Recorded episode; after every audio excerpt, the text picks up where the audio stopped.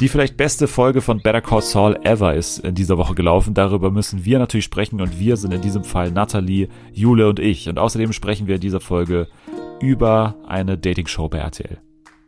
Ja, die Bachelorette läuft schon wieder, die Staffel ist schon fortgeschritten. Wir sprechen über unsere Favoriten, über die Bachelorette. Wie gefällt sie uns? Wer macht das Rennen am Ende?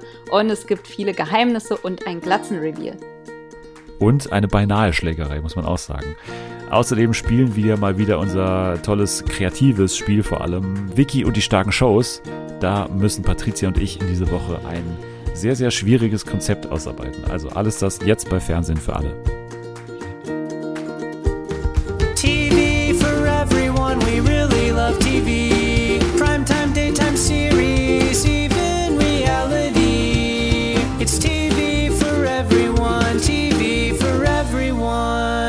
Eine heiße Woche geht zu Ende und eine heiße Folge beginnt. Willkommen zurück bei Fernsehen für alle in Folge 145, nee 54, äh, so rum. Und wie gesagt, heiße Folge, denn wir reden über ja die Liebessendung gerade, die läuft. Klar, Ex on the Beach, klar, irgendwie bald Are You the One, klar, gerade gegen ähm, Temptation Island zu Ende.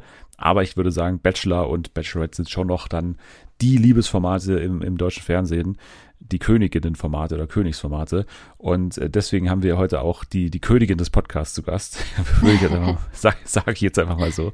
Sie ist ähm, natürlich auch beim hier Eintracht Frankfurt äh, Podcast äh, am Start und auch in unregelmäßigen Abständen äh, bei uns zu Gast. Äh, hier ist Patricia.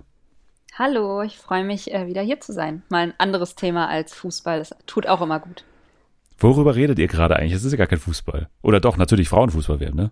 Ja, aber wir reden letztendlich, weil wir ja vereinsgebunden sind und das dann auch der Männerfußball ist, beziehungsweise der Vereinsfußball auch.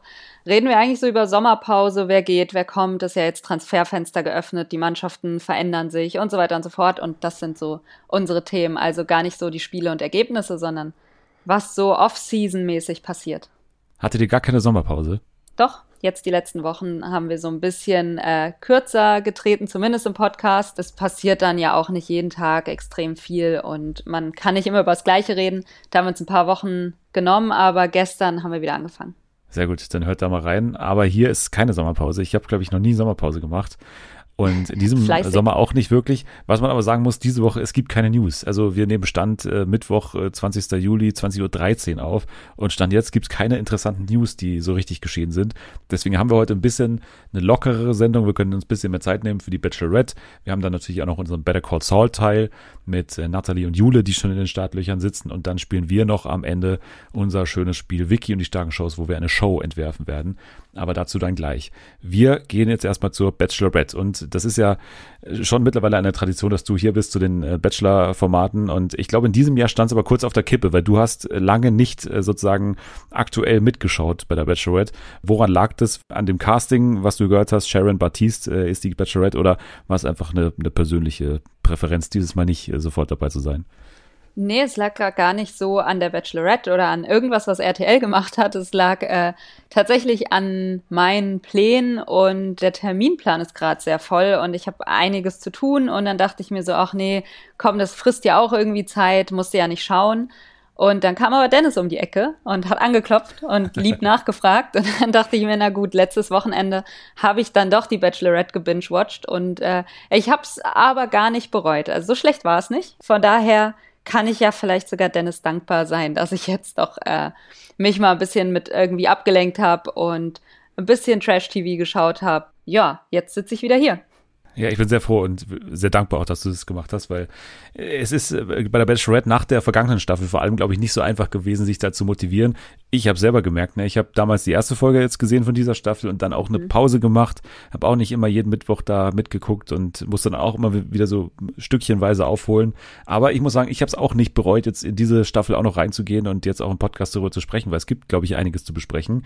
Und natürlich als erstes müssen wir wieder besprechen, ja, wie jetzt äh, für uns die Bachelorette rüberkommt. Ich habe es gerade schon gesagt, äh, Sharon Baptiste, Darstellerin von äh, Köln 50667, ne, und dementsprechend schon ein bisschen TV erfahren. Man merkt es auch, finde ich, im Gegensatz zu Maxim, die natürlich auch TV erfahren war, weil sie schon an äh, dem Bachelor-Format damals teilgenommen hatte.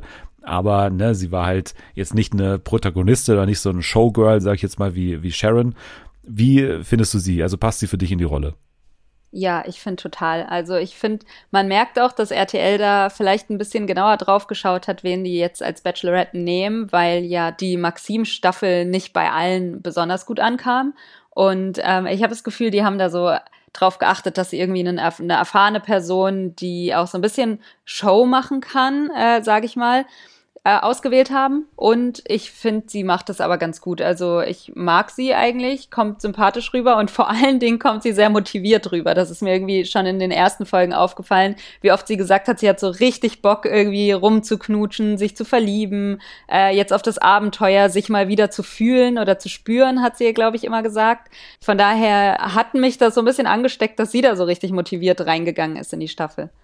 Ja, das Gefühl hatte ich auch. Und ähm, ich hatte auch das Gefühl zum ersten Mal seit langem, dass mir der Cast eigentlich wieder ganz gut gefällt. Also ich habe wirklich den Eindruck gehabt, das ist auch ein einigermaßen sympathischer Cast und das habe ich eigentlich bis jetzt sogar das Gefühl, dass ich die meisten wirklich einigermaßen erträglich finde und das ist ja auch nicht immer so gewesen und, und vor allem auch interessant finde irgendwo. Ne? Also ich finde, wir haben jetzt auch so die, die Frontrunner, das sind so irgendwie unterschiedliche Typen, aber auch irgendwo Typen, die jetzt nicht in jeder Staffel, sage ich mal, dabei sind. Ne? Also so ein Lukas, wenn wir gleich dazu kommen, finde ich jetzt, hat irgendwas Neues da reingebracht, was ich schon irgendwo interessant finde. Und natürlich äh, Sharon als eine, die, sage ich jetzt mal, zwei ähm, Besonderheiten auch äh, verbindet. Ne? Sie ist die erste Person of Color, die ähm, auch jetzt die Bachelorette ist und natürlich dann diese ganze Glatzengeschichte. Ne? Sie mhm. hat äh, kreisrunden Haarausfall und hat es auch äh, quasi am Anfang thematisiert und irgendwann schon ähm, angekündigt, dass es irgendwann mal revealed wird. Und jetzt haben wir auch den Reveal schon gesehen, glaube ich, in Folge 5.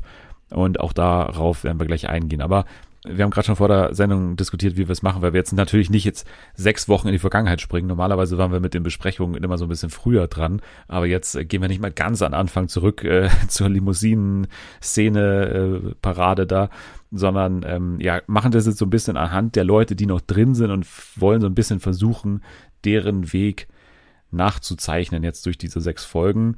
Und würde ich sagen, beginnen mal mit Emanuel, weil ich das Gefühl hatte, das war der erste, den sie so richtig interessant fand, oder? Also aus dem Auto stieg und auch dieses erste Kennenlernen, da hat sie ja gleich gesagt, er wirkt für mich wie ein Bad Boy und mhm. ich weiß noch nicht ganz, ob ich das möchte oder mag oder muss auch noch herausfinden, wie sehr er Bad Boy ist. Dann hat sie ein bisschen kennengelernt, ne? sie hatte gleich auch äh, ein Einzelgespräch am ersten Abend mit ihm und auch eins der ersten Einzeldates ging ja dann an ihn. Also hast du auch den Eindruck gehabt, dass sie ihn schon von Beginn an eigentlich interessant fand, oder? Ja, ich glaube, das reizt sie. Der sieht ja auch recht hübsch aus, finde ich. Also er hat zumindest ein sehr, sehr hübsches Gesicht. Deswegen kann ich verstehen, dass sie sich so dachte, naja, es ist, ist ein schnieker Typ, ne? Ich glaube aber auch so, dass sie dieses Gefühl hatte, der ist so ein, so ein Bad Boy-Typ, hat sie ja gesagt, einerseits gefährlich, aber andererseits hatte ich das Gefühl, das reizt sie auch. Obwohl sie ja auch erzählt hat, sie hat ähm, auch schlechte Erfahrungen so. Ähm, sie ist nicht genau drauf eingegangen, aber sie hat ja so ein bisschen angedeutet, dass sie irgendwie eine, eine Beziehung hatte, in der es nicht so gut lief, die wahrscheinlich auch irgendwie ein bisschen toxisch war. Sowas in die Richtung hat sie angedeutet. Und deswegen ist sie da, glaube ich, einerseits vorsichtig. Andererseits hat man das Gefühl trotzdem, sie hat so ein bisschen eine Schwäche dafür, wenn ein Typ so zumindest ein bisschen Bad Boy-mäßig angehaucht ist. Also gar nicht so ein, so ein Arschloch, aber irgendwie, wenn er sowas hat. Und deswegen, glaube ich, hat Emanuel ihr echt gut gefallen von Anfang an. Und jetzt mit dem Wissen von sechs Folgen, also findest du, dass er so ein Bad Boy ist oder sagst du, der geht schon in Richtung eher Arschloch? Mm, ich finde gar nicht, dass er, also ich glaube, sie hat auch gesagt, das hat sich jetzt so mit der Zeit so ein bisschen gelegt, ihre Sorgen bei ihm, nicht ganz weg, aber so ein bisschen gelegt, weil ich glaube nicht, dass er, also er hat selbst gesagt, er sucht ja jetzt was Festeres und hat sich jetzt ausgetobt und so. Das sind immer so Sachen, okay, wie ernst kannst du das nehmen? Aber ich habe das Gefühl, es ist zumindest ein sehr, sehr sensibler Typ und ein sehr emotionaler Typ, weil er halt ja auch sehr, sehr oft ähm, mit seiner Eifersucht zu kämpfen hat und da sich richtig reinsteigert. Von daher habe ich so das Gefühl, das ist eher so ein anstrengender Typ, wenn du weißt, was ich meine. Also so einer, ja. der der dann nicht so entspannt wie vielleicht auch andere, auf die wir da noch zu sprechen kommen, äh, sind, sondern der sich da schon wirklich verguckt hat, beziehungsweise Interesse an ihr hat. Was seine Intentionen sind, ist mir persönlich auch noch nicht ganz klar, aber er ist da auf jeden Fall voll mit dabei und äh, ist auch nicht so begeistert von seiner Konkurrenz manchmal, habe ich das Gefühl. Ja, er ist halt so einer, der immer diese Taktik fährt, ne? Ich, ich locke sie jetzt quasi oder ich, ich muss nicht immer hin oder Ja, ich bin genau. auch zu gut, um zu ihr hinzugehen, sondern die muss auch mal auf mich zukommen und so. Die, diese so ein Nummer, die man. So ein Ego-Ding, das man Ego-Ding. normalerweise bei so fünf Leuten in der Staffel hat und hier ist es, finde ich, konzentriert auf einen. Vielleicht noch Tom so ein bisschen, der ist auch ähnlich. Aber Mhm. bei ihm, Aber viel unsympathischer, finde ich. genau, also ich finde auch, er macht es noch einigermaßen charmant, weil er dann in den Gesprächen, die dann ja irgendwann zustande kommen, bei diesen Nacht der Rosen zum Beispiel, da ist es dann, finde ich, ähm, noch auf einem Level, was okay ist. Also in den Gesprächen, finde ich, kommt er dann eigentlich ganz lieb rüber immer so. Ja, genau. Ich weiß nicht, was sie für einen Anspruch hatte. Ich, ich glaube, das kommt ihm auch voll zugute, dass sie am Anfang so einen schlechten oder so einen Bad Boy-Eindruck von ihm hatte, weil jetzt muss er einfach nur so ganz normale Sachen sagen. Und sie ist dann so völlig begeistert. Oh, äh, hier, Emanuel, das bin ich ja von dir gar nicht gewohnt und so. Und er macht eigentlich gar nicht so viel. Ne? Also er hat recht leichtes Spiel, habe ich das Gefühl. Ja, glaube ich auch. Er war aber auch so ein bisschen diese, dieser Snitch-Typ, ne? Also es gibt doch immer einen in der. Staffel, der, der zu ihr geht und sagt, oh, du musst bei den anderen aufpassen. Die sind nicht alle mit ehrlichen Absichten hier. Und das war er in dieser Staffel. Die hatten ja so ein Gespräch. Ja, wegen Max, ne? Ja, genau. Das war, Max, muss man sagen, ist sozusagen der Erste gewesen, der, glaube ich, das erste Einzeldate hatte. Mhm. Der ist ja der Fußballer, ne? Und Luxemburg, da spielt er, ich weiß nicht, ob du ihn kanntest, luxemburgischer Stürmer. nee, ich kannte ihn tatsächlich nicht. Nee, kein äh, Transferkandidat für die Eintracht anscheinend. Aber ich würde es ihm auch nicht raten, oder ich würde es dir nicht raten, sozusagen für seinen Transfer dann zu plädieren, weil er kam jetzt nicht so ganz gut raus aus der Sendung, muss man sagen. Weil er hatte dieses erste Date, ne? Ich glaube, war das das Flugzeugdate oder? Nee, es war irgendwie Pool, Oder? glaube ich. Nee, es war einfach Mhm. Ach, nur am Pool, Das war glaube am ich. Pool. Ja, ah, nee, sind die nicht vorher irgendwo und dann waren die äh, keine Ahnung. Aber ja, es war Vielleicht auf jeden Fall im Pool. Genau, und da gab es ja dann auch schon den ersten Kuss. Aber dann, was halt äh, merkwürdig war, danach so ein O-Ton von ihm, wo er sagt, ja, aber ich finde sie nicht so sexuell anziehend. Und das Ganze hat er dann ja auch nochmal Emanuel weiter erzählt, das einzige, glaube ich, im Haus. Und Emanuel hat daraufhin irgendwie so eine Ansprache gehalten im Haus und hat gesagt so, ich weiß, einer von euch oder ich weiß irgendwie, Leute sind hier drin, die nicht so ganz mit offenen Karten spielen und ne, sie finden sie nicht anziehen und was macht man dann eigentlich hier? Und das ist dann eben auch bei Sharon angekommen und äh, oder er hat es ihr direkt erzählt so. Das hat sie dann mehr erwischt, glaube ich, als man so als Zuschauerin auch gedacht hätte. Ne? Also man saß dann so davor und hätte gedacht, okay, so what? Ich meine, du hast noch total viele andere Leute und du weißt jetzt von einem, dass er dich nicht sexuell anziehen findet. Aber bei Max ist halt auch die Sache, der hat es danach noch so maximal unangenehm gemacht in allen Gesprächen. Ja. So unfassbar scheiße gelaufen alles, weil er halt weiß nicht, was er da für ein Ziel hat. Ich glaube, das war auch so, ein, so eine Art, weiß nicht, so, ein- so ein Dating-Tipp irgendwie, den er mal irgendwo gelesen hat. Ja, du musst dir ja auch irgendwie eine Kritik mitgeben, immer so. Also Boah, irgendwie, du musst dir auch was Negatives so sagen. Pickup-Artist-Zeug, so, Ja, ah ja, so- du musst sie dann irgendwie ihr, ihr Selbstvertrauen zerstören, damit sie dann wieder zu dir zurück und was weiß ich was und irgendwie ihr Selbstvertrauen an deinen Komplimenten festmacht und so, ja, ja, genau. Ich glaube, er hat es gar nicht auch so schlimm gemeint, wie es dann auch klingt. Ich glaube, er hat einfach nur gemeint, jetzt zu dem Zeitpunkt muss ich noch ein bisschen auf Distanz gehen, weil es irgendwie vielleicht auch cooler ist oder weiß ich nicht. Ich will irgendwie der sein, der so ein bisschen unerreichbar ist. Aber dann kam es bei ihr so, so schlecht an, weil er natürlich auch immer dieses Wort sexuell anziehend gebracht hat. Ja. Und das natürlich irgendwie beim zweiten Gespräch, was man mit einer Person im Leben hat, jetzt nicht so ein geiler Gesprächseinstieg ist oder irgendwie auch nicht so ein geiler Einstieg ist, um äh, mit einer Person irgendwie auf eine andere Ebene zu kommen. Aber naja, das ist Max. Ja, irgendwie hat's ihm, äh, hat, fand ich es auch unangenehm, weil ihm war es, glaube ich, unangenehm und er hat immer gelacht dabei. Das hat irgendwie noch schlimmer gemacht. Er hat immer so ein Grinsen dabei gehabt und ich dachte mir so, okay, was ist jetzt mit dir? Aber Sharon hat's auch gut gelöst, finde ich. Also sie hat ja dann auch gesagt, was willst du jetzt überhaupt? Also der, er sagt, einerseits, er findet sie nicht anziehend, aber andererseits hat er dann irgendwie doch gesagt, er findet sie anziehend und alles passt, weil es ja charakterlich gepasst hat. Dann hat sie gesagt, ja Junge, was willst du denn jetzt eigentlich von mir? Und dann hat sie ihn ja auch rausgeschmissen letztendlich, beziehungsweise waren die, die sich geeinigt hatten, dass er geht, weil es irgendwie nicht passt oder so, keine Ahnung. Jedenfalls, er ist raus mittlerweile schon. Ich hatte kurzzeitig Angst, dass das so ein Ding wie bei Maxim und diesem, Julian. wie hieß der Julian wird. Mhm. Weil sie fand ihn, ich habe das Gefühl, sie fand ihn schon gut und die haben sich auch gut verstanden, dass sie dann irgendwie so, okay, der stößt mich so ab und findet mich ja gar nicht so geil vielleicht, aber irgendwie was finde ich an ihm und dann hätte sich über die ganze Staffel gezogen, hätte ich nicht so viel Bock drauf gehabt. Also ich fand es stark von ihr, dass sie da gesagt hat, okay, keine Ahnung, wenn du dich nicht entscheiden kannst, dann halt nicht, so, mein Gott. Ja, Julian, muss man sagen, war dann schon ein bisschen eloquenter, vor allem auch in den Gesprächen. Aber bei ihm war es halt so, ja, okay, die hat kein, also ich glaube, das hat er wirklich so im O-Ton gesagt, hat keinen Arsch, hat keine äh, Brüste so nach dem Motto und deswegen finde ich sie uninteressant.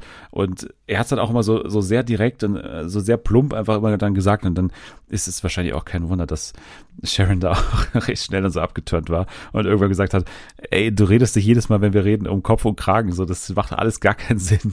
Ja. Und deswegen, ja, hat sie dann irgendwann richtigerweise rausgeschmissen. Aber wir waren ja gerade noch bei Emanuel und um jetzt mal in die ganz neueste Folge auch zu kommen. Ich will nicht sagen in die Schlägerei-Folge, weil es wurde ja ein bisschen so angekündigt. Ne? Im Teaser hat man gesehen, okay, da gibt's eine irgendwie Auseinandersetzung und irgendwie da wird irgendwie gerangelt, da wird so ein bisschen Handgemenge gibt's da anscheinend. Und dann war es natürlich wieder ein bisschen weniger, als es dann so schien erstmal. ja. Aber trotzdem, ja, gab's eine, eine brenzlige Situation da äh, bei der letzten, nicht bei der letzten, bei, bei der aktuellen Nacht der Rosen mit ähm, Lukas überraschenderweise und Emanuel und Umut natürlich auch der, dabei war, denn Emanuel und Umut saßen quasi so zusammen und irgendwie ist es dazu gekommen, weil sich Emanuel über irgendwas abgefuckt hat, hat er dann irgendwie mit seinem Fuß so auf die weiße Hose von Umut irgendwie so ein bisschen irgendeinen Dreck dahin geschmiert oder so, unabsichtlich natürlich. Aber daraufhin hat Umut irgendwie so ein bisschen äh, lauter geworden, warum machst du das und so. Und dann hat Emanuel aus dem Nichts irgendwie so gesagt, ja, aber jetzt fallen hier die Masken und so, jetzt zeigst du endlich dein wahres Gesicht, obwohl er irgendwie sein bester Kumpel ist da drin, keine Ahnung. Und dann war er halt so super auf 180 die ganze Zeit, Emanuel und dann ist es dazu gekommen, dass auch noch Lukas es gewagt hat, ihm irgendwie den Kopf zu, zu touchieren ja. und das hat dann auch nochmal zum Überschnappen geführt. Also da gab es dann auch nochmal die Ansage, berühre nicht meinen Kopf und pass auf, was du machst. Und Lukas hat dann aber auch zurückgeschossen und hat gesagt, ja, aber gehen wir doch jetzt mal hinter die Kameras, mal schauen, ob du da auch noch so großmäulig bist, so nach dem Motto. Und ja, das war so eine Kleinigkeit, die aber richtigerweise, glaube ich, von irgendjemandem eingeordnet, vermutlich auch nicht so passiert wäre, ich glaube, Jan war es, wenn Sharon jetzt daneben gestanden hätte. Es war so random, das war so angekündigt, ne, auch so dieser Teaser schon, dass das passiert. Und ich dachte so, oh, was sind da für Worte gefallen, irgendwas muss da ja gewesen sein. Und letztendlich war das so random, das war irgendwie so ein bisschen Dreck an der Hose, keine Ahnung. Und dann einmal den Kopf angefasst. Und dann ist dieses Pulverfass so aufgegangen, keine Ahnung warum, ehrlich gesagt, aber ja, die Gemüter waren erhitzt, aber letztendlich haben sich ja auch, glaube ich, es hat sich jeder bei jedem entschuldigt und gesagt, ja, hey, passiert. Und ja, letztendlich war es dann doch nicht so dramatisch, wie es ausgesehen hat. Ein Moment noch, äh, bevor wir dann zu Lukas springen, bei Emanuel, der mir gut gefallen hat. Es gab irgendwann ein Gruppendate, wo die da irgendwie zusammensaßen und dann musste Emanuel zu einer Kartenlegerin und äh, den, das Date hat dann einfach so schnell abgebrochen, nachdem irgendwie diese Kartenlegerin nur so schlechte Sachen ihm so vorhergesagt hat. Irgendwie, ja, ähm, er bricht ab oder da ist irgendein Geheimnis bei ihm und so. Und er so, nee, nee, nee, wir stehen auf, wir gehen hier weg. Der Arme, ey, das war halt ja. genau das, was, äh, was Sharon ja auch so bei ihm gesagt hatte, so, also sie weiß nicht so recht, was, was so seine Intentionen sind, was sie von ihm halten soll. Und dann kommt diese Kartenlegerin und sagt, na ja, der Typ verbirgt was vor dir und naja, als, also seid ihr ein Paar, ah, dann lieber, aber lieber nicht, ne? Und es war so, also er dachte, das wird so ein Wingman-Ding, dass die irgendwie sagt, ach, ihr, ihr beiden passt super zusammen und auf einmal verkackt sie ihm dieses komplette, ja, Date in Anführungszeichen, also diese kleine Sequenz des Dates zumindest. Das war schon ganz lustig. Ja, ich habe auch das Gefühl gehabt, dass da RTL durchaus auch vielleicht die Karten gelegt hat, die da die Kartenlegerin dann nochmal ja, rausgeholt muss, hat. als ob der Zufall, also ja. oder sie kann wirklich Karten legen und sie hat recht, also Naja, dann springen wir mal zu Lukas, der nach aktuellen Fernsehen für alle Hochrechnungen bei Instagram ähm, der aktuelle Frontrunner ist. Also mit weitem Abstand, glaube ich, habt ihr ihn zum Favoriten für die letzte Rose gewählt. Würdest du da zustimmen? Echt mit so weitem Abstand? Ja. Weil für mich ist da irgendwie auch noch Jan dabei, wenn ich ehrlich bin. Okay. Ähm, aber ja, ich glaube auch, also meiner Meinung nach ist es auch das beste Match bisher mit ihr und ist auch ein sehr angenehmer Typ. Also ähm, ich mag den ehrlich gesagt sehr und ich mag auch, wie die beiden harmonieren so. Die lachen viel und die haben irgendwie so die gleiche Wellenlänge, können aber auch sehr, sehr ernst reden und ähm, ja, es gab ja viele, viele intime Momente auch zwischen beiden. Also nicht nur körperlich, sondern auch so emotional. Die haben sich ja viel voneinander erzählt. Und es, er war ja auch der Erste, der sie letztendlich ohne Perücke gesehen hat, ähm, bevor alle anderen das sehen konnten. fand ich auch, dass er das schön gemacht hat. Also ihr ein gutes Gefühl gegeben hat und alles. Und ja, ich, also ich mag ihn und ich mag, wie die beiden matchen. Deswegen würde ich ihn, glaube ich, auch ähm, vielleicht nicht mit so ganz großem Abstand, aber schon an, an den ersten Platz setzen bisher. Ja, ich auch. Also ich muss auch sagen, ich finde es jetzt nicht so ein gewöhnlicher Typ bei der Bachelorette, irgendwie, weil er so nett ist und so, weiß nicht, er ist einfach ja, so normal ein ruhigerer irgendwie. Typ, genau. Ja. Er hatte so ein paar Momente, wo ich dachte, okay, jetzt trifft es vielleicht, aber das gibt so das Potenzial abzudriften, jetzt eben diese Schlägerei in Anführungsstrichen. Mhm. Dann hatten wir auch noch den Moment, wo er, ich glaube sogar von diesem Date zurückkam und dann irgendwie sagt, und da habe ich ihr auf den Booty geklappt und so, da war es einfach so ein komplett anderer Ja, Lukas, habe ich das, Gefühl Ding gehabt, das war irgendwie ist, auch weird. er ist so ein ganz anderer Typ unter den Männern. Also das ist mir aufgefallen, dass er so, dass bei ihm das extrem auseinanderdriftet, wie er bei ihr ist und wie er dann unter den Jungs ist, so irgendwie, weil er da, keine Ahnung, cool sein will oder ich weiß nicht, aber das ist schon ein krasser, krasser Unterschied bei ihm. Er wollte ja zum Beispiel auch nicht, dass äh, Sharon den Brief irgendwie an die anderen so weitergibt. Mhm. Er wollte das irgendwie so nicht an die große Glocke hängen. Wobei ich glaube, er wollte nicht über seine Kindheit reden, er war doch auch bei diesem Geburtstagsdate-Dings da dabei. Und ich glaube, da wollte er, hat er auch gesagt, es wäre ihm lieber, wenn er nicht über die Kindheit reden muss. Und ich könnte mir vorstellen, dass er ihr da irgendwas anvertraut hat in die Richtung und deswegen auch gesagt hat, bitte liest es nicht vor oder sagt es nicht, weil da halt wirklich dann private Dinge drin standen, von denen er nicht wollte, dass die ja irgendwo anders als bei ihr landen. Also das wäre noch, das hatte ich zumindest so interpretiert, dass ich so gedacht hatte, vielleicht liegt's daran dann. Aber wie merkwürdig ist es denn, dass wir das als Fernsehzuschauer nicht äh, mitbekommen, was da drin steht? Also, ich meine, die machen da immer noch eine Fernsehshow. Ihr könnt doch nicht was komplett geheim halten, so. Also, sie hat ja dann auch nicht offenbart irgendwie, was da drin stand, Nee. ne? Irgendwie finde ich das merkwürdig. Also, es ist so ein bisschen, äh, hier beim, beim Storytelling gibt's ja diesen Ausdruck Chekhovs Gun, ne? Also, wenn du eine Knarre einführst, die irgendwo liegt, dann muss die auch quasi benutzt werden. Und ich habe immer noch so das Gefühl, eigentlich aus Storytelling-Sicht muss dieser Brief irgendwie nochmal zur Geltung kommen. Also vielleicht ja dann im Finale, ne, dass sie irgendwie sagt so, ne, bei der letzten Entscheidung, du hast mir das und das im Brief gesagt und deswegen habe ich mich letztendlich für dich entschieden oder sowas. Könnte ich mir noch vorstellen, weil sonst schneid's doch raus. Ich meine, das hat gar keine Bewandtnis dann für die Geschichte, außer irgendwie ein Geheimnis, was man als Zuschauer, Zuschauerin irgendwie nicht mitbekommt so richtig. Also fand ich ein bisschen merkwürdig. Aber ja, du hast schon angesprochen, er hatte quasi ja den besten Platz, wenn es um dieses Glatzen-Reveal geht. Also er saß in der ersten Reihe und war live dabei, wie sie da schon natürlich einen heiklen Moment hatte, weil sie hat es ja auch so verkauft, als sei das jetzt ihr erstes Mal so richtig, dass sie das vor Männern irgendwie auch so, so zeigt. Sie hat jetzt auch noch nicht so lang, diese Glatze, eben aufgrund ihrer kreisrunden Haarausfall, Krankheit.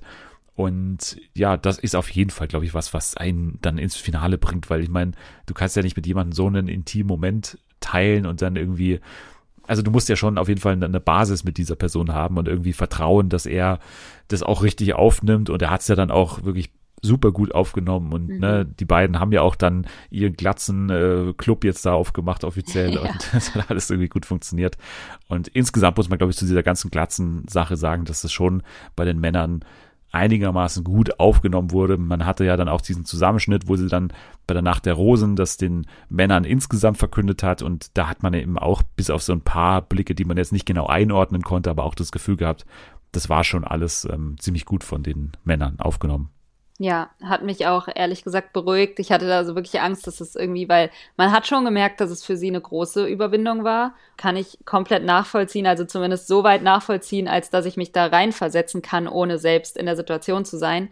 Ähm, aber ich stelle es mir wirklich schwierig vor. Und es ist ja halt auch wirklich was Privates, Intimes, vor allem wenn es halt noch nicht so lange ist da hatte ich schon so ein bisschen Sorge, dass was ist, wenn jetzt irgendwie, weil sie, es hatte sie ja schon getroffen, als Max meinte, ne, sie ist für ihn irgendwie nicht sexuell anziehend. Und Ja. wie wäre es dann, wenn, wenn auf einmal vielleicht einer kommt, mit dem sie sich auch relativ gut verstanden hat, der dann ihr den Rücken zukehrt, nur weil sie jetzt keine Haare auf dem Kopf hat, so, ne? Und dann, dann fühlst du dich ja ziemlich scheiße wahrscheinlich, wenn du ja eigentlich mit jemandem gut klarkommst und er nur, nur wegen dieses einen Details dann dich fallen lässt. Deswegen kann ich ihre Ängste verstehen, die sie da vorher hatte, aber wie du schon gesagt hast, das wurde alles sehr, sehr gut aufgenommen und ähm, ja, bin ich froh drum, ehrlich gesagt. Bei wem hattest du das schlechteste Gefühl diesbezüglich? Also bei wem hast du gedacht, oh, das könnte, das könnte irgendwie unangenehm werden, wenn der darauf reagieren muss? Ich weiß nicht, wer noch dabei war, alles, als es war. Das war die Ich gebe dir mal so ein paar Folge, Optionen. Ich gebe dir mal so Ja. ein paar Optionen. Also Emanuel hätte man jetzt, ich, denken Mhm. können, dass das jetzt nicht ganz so gut ausgeht. Vielleicht auch Tom. Aber ich würde sagen, auch Dominik ist jetzt so einer, der jetzt mit so einer Situation nicht so ganz gut vielleicht umgehen kann. Ja, bei Dominik hätte ich halt die Angst gehabt, dass er es irgendwie ins Lächerliche zieht und irgendwie einfach gar nicht böse gemeint, aber er ist halt irgendwie so ein plumper Typ, beziehungsweise der hat da nicht so ein Gefühl für, was gerade angebracht ist und was nicht. Stimmt, Hey, ja. Eierkopf. Dominik hätte das wirklich sehr, sehr unangenehm gestalten können. ja. Also, ich meine, jemand, der, der ist ja dann nachträglich angekommen. Ne? Das war, glaube ich, in Folge zwei, als er dann irgendwie reinkam. Und der ja schon ankam mit dem Spruch irgendwie, warum kann ein Wurstbrot nicht telefonieren? Weil es belegt ist. Und da wusste man schon quasi, wie man vor sich hat. Also er ist halt dieser, der, der Scherzbold der Staffel, der aber dann recht lange auch drin war. Jetzt, er ist erst jetzt in der letzten Folge rausgefallen, dann aber auch aufgrund genau dieser Tatsache, dass er irgendwie, also wobei ich auch sagen muss, ne, dieser Spruch, den er da gemacht hat, es gab so ein Gruppendate, ne, das war so im, im Wasser irgendwie Bootsfahrt oder sowas, Kanu, glaube ich, und ähm, da hat dann Dominik gesagt, als eine Gruppe TouristInnen da vorbeigefahren sind auf einem anderen Boot, dass, ähm, also da hat er so quasi gewunken und so auf Sharon gezeigt und gesagt, hier ist Superstar, Superstar, hier ist der Superstar oder so nach dem Motto.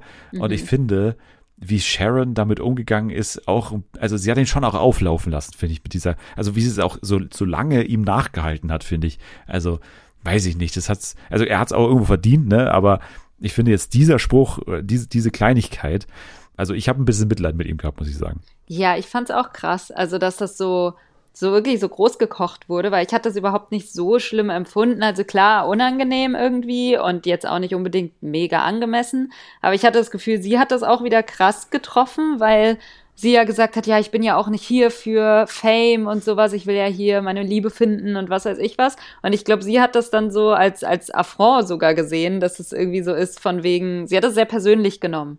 Obwohl das jetzt letztendlich halt ein unangenehmer Spruch war und nicht mehr meiner Meinung nach. Ähm, ich fand es auch, auch äh, extrem bitter für ihn, weil er hatte halt gar keine Intention dahinter, ehrlich gesagt, außer ein bisschen rumzujoken, ne? Aber wie traurig war bitte sein Auszug, weil irgendwie, der hat's ja komplett auf, auf sich alles genommen und hat gesagt, Mhm. oh, es passiert, warum passiert mir das immer wieder und immer wieder mache ich so einen Scheiß und ich baue immer Scheiße und ich versau alles und das war so ein richtiger Emo-Auszug irgendwie und ich weiß nicht, ob das nur für die Kamera war, ich habe es fast irgendwie ihm abgenommen sogar, dass Ich er so, ein- so ein. Problem hat mit sich selbst oder irgendwie da auf jeden Fall so, ein, so eine Erkenntnis hatte, da mitten in der Bachelorette-Sendung, denkbar schlechtester Zeitpunkt, um so, so eine Lebenskrise zu entwickeln auf einmal. Und, und Tom war dann auch der denkbar schlechteste Gesprächspartner in der Situation, habe ich das Gefühl gehabt. So der dann irgendwie ankam und gesagt, ey, du bist aber so ein geiler Typ, du bist ein geiler Typ. Und er dann, ja, ich weiß, dass ich ein geiler Typ bin, aber trotzdem versau ich es mir immer. Das war sehr skurril, die Szene, finde ich. Also ich fand ihn immer komisch und dann letztendlich habe ich mich schlecht gefühlt, weil ich immer gesagt habe, ja Dominik, warum ist der überhaupt noch drin? Ich hätte den schon rausgeworfen irgendwie, das ist ist ja irgendwie nix. Man sieht doch, dass das nichts wird und so. Dann hat er halt eben diesen Meltdown gehabt und hat dann irgendwie auch noch gesagt, ja, ich will doch einfach nur auch mal akzeptiert werden und es auch mal richtig machen und es mir nicht immer versauen und dann hat's mir leid getan irgendwie. Das war schon ein bisschen, also ich habe es ihm abgenommen. Also war auch ein bisschen persönlich in, in dem Moment. Ähm, ich bin immer noch der Meinung, das wäre auch nichts mehr geworden. Äh, erstens, weil sie ja, wie sie auch so oft sagt, mit anderen Männern schon weiter ist, wie das ja in jeder Staffel so ist, aber auch, weil das, glaube ich, nicht wirklich gematcht hätte. Jetzt waren wir eh schon bei Tom, jetzt haben wir schon ein paar Mal erwähnt. Ich glaube, bei ihm kann man auch nicht so viel sagen, außer dass ich auch nicht ganz verstehe, wieso er noch drin ist, weil er hatte zwar ein recht frühes Date, danach kam nicht mehr viel, außer eben, er ist so dieser typische Kandidat, den es auch immer gibt, ne? Dieser Typ, der dann immer quasi viele Gespräche mit ihr hat, aber quasi in diesem Gespräch immer nur sagt, dass er gerne mit ihr noch mehr Gespräche hätte. Ja. Und inhaltlich kommt da irgendwie nichts rüber. Also ich habe das Gefühl, ich kenne die noch gar nicht, ich weiß überhaupt nichts über den. Ich glaube, er versaut sich damit auch so ein bisschen selber, dass er auch diese, diese Schiene fährt, so, ja, ich sage immer frei raus, was los ist und wenn ich was scheiße finde, dann sage sag ich auch, dass ich scheiße finde und letztendlich sagt er dann aber nur das und eben irgendwie nicht so viel über sich. Ja, es ist auch immer so vorwurfsvoll. Also das ist nicht mal so ein, ich hätte sehr, sehr gerne mal mehr Zeit mit dir, was auch durchaus andere Kandidaten mal gesagt haben, sondern das ist irgendwie immer dieses, naja, wenn du, also so, also dieser Unterton ist so, naja, wenn du nichts mit mir machst, dann wie soll ich dir zeigen, wer ich bin und so. Und mein Gott, dann zeig ihr doch in den zehn Minuten die du hast, wer du bist, und dann wird sie vielleicht auf dich aufmerksam und hat Bock mehr mit dir zu machen, was vielleicht zum Beispiel bei anderen Kandidaten ja dann auch der Fall war. Aber also er ist mir richtig unsympathisch. Ich mag den überhaupt nicht. Ja, und frag mich auch irgendwie, was der da noch macht. Und ähm, klar, sie muss Leute weiterlassen, aber warum gerade er? Also ich weiß nicht, ob sie da überhaupt noch irgendwie was in ihm sieht oder ob er halt wirklich nur da ist, weil halt so und so viele Männer weiterkommen müssen. Keine Ahnung. Ich mag den wirklich gar nicht. Ich finde so das komplette Gegenteil von Tom ist dann eigentlich Steffen, weil der hat ja auch nicht so viel jetzt am Anfang so zu tun, aber hat, finde ich, immer seine Momente echt gut genutzt, weil er halt mhm. einigermaßen humorvoll ist. Ne? Das ist schon ein Pluspunkt bei ihm. Er hat immer in den Gruppendates auch gut performt, was auch nicht so einfach ist, diese Gruppendates. Ne? Da ist er immer irgendwie herausgestochen. Sie hat es ja dann auch gesagt, sie ist immer gerne in seiner Nähe irgendwie. Und dann hat es bei ihm letztendlich auch dazu geführt, dass er tatsächlich ein Einzeldate bekommen hat und das auch genutzt hat. Er hatte auch schon einen Kuss mit ihr und den finde ich eigentlich, obwohl auch schon so ein paar weirde Momente hatte. Gerade, ich glaube, bei ihm war nämlich dieses Flugdate oder war das nicht er? Ich ja, schon. er war, ähm, die waren im Hubschrauber, glaube ich. Genau, Hubschrauber, ja, genau. Da hatte es auch so ein paar Momente gegeben, wo, wo es gleich so um sexuelle Anziehung ging und mhm. sowas. Das fand ich auch ein bisschen weird, aber ansonsten finde ich okayer Typ und finde ich die Chance gut genutzt und auch das Format irgendwo gut angenommen und verstanden. Ja, also ich habe zwar das Gefühl, so wirklich knistern tut's zwischen denen nicht. Also ich glaube, sie mag ihn, weil er halt ein lockerer Typ ist. Und sie sagt ja auch immer, sie fühlt sich wohl bei ihm. Und er macht so Situationen, die vielleicht unangenehm sind, auch in so Gruppendynamiken immer angenehmer, so, weil er irgendwie, glaube ich, das auch merkt, wenn irgendwas ja, in eine falsche Richtung geht und dann macht er halt irgendeinen lockeren Witz, weil er einfach dieser witzige Typ ist, obwohl es mir persönlich schon wieder zu clownig ist. Aber ähm, ja, ich glaube, sie fühlt sich bei ihm zumindest wohl und, und das hat man ja auch gesehen in, in den Dates. Also mein Lieblingskandidat der Staffel ist leider schon raus und zwar Stas. Ich weiß nicht, wie es dir geht, aber, aber Stas der ist natürlich erstmal geil, weil er Zauberer ist. Wir hatten ja im letzten Jahr, glaube ich, diesen, diesen Schweizer, der auch Zauberer war oder zumindest einen Zaubertrick irgendwann gemacht hat, der mhm. aber so mega unangenehm war. Dieser breite Typ, ne, dieser große. Und ja. jetzt haben wir ihn dabei gehabt und der war ja auch so, eher so, so ein trauriger Clown. Ja. In gewisser Weise, ne? Der war irgendwie so, man hat immer gedacht, jetzt mach doch mal und, und irgendwie, der ist doch, sieht doch voll gut aus und ist auch voll nett irgendwie habe ich auch gar nicht gedacht am Anfang, dass er so nett ist, aber ich hatte den irgendwie immer super gut abgespeichert und hoffe wirklich, dass wir den nochmal in einem anderen Format sehen, weil ich glaube, da ist noch ein bisschen was, was drin. Der hat dann auch einmal eben den Zaubertrick da nochmal gebracht auf der Nacht der Rosen und da ging es dann auch ein bisschen enger, aber, aber letztendlich hat sie ihn dann rausgeschmissen, weil er nie wirklich ja, Initiative gezeigt hat oder so. Das war einfach nicht so sein Ding irgendwie, oder zumindest zu diesem Zeitpunkt noch nicht. Vielleicht, wenn er nochmal ein Format machen würde, dann wird's besser du merkst, ich argumentiere jetzt schon für ihn quasi. Ich könnte ja, aus der Manager sein. Also du bist ein beim nächsten Fan, Mal auf jeden Fall. Äh, ist das war Hammer. Aber ich, ich habe mir das nur deswegen nochmal aus der Tasche gezogen, weil er, finde ich, ähnlich ist wie Alex.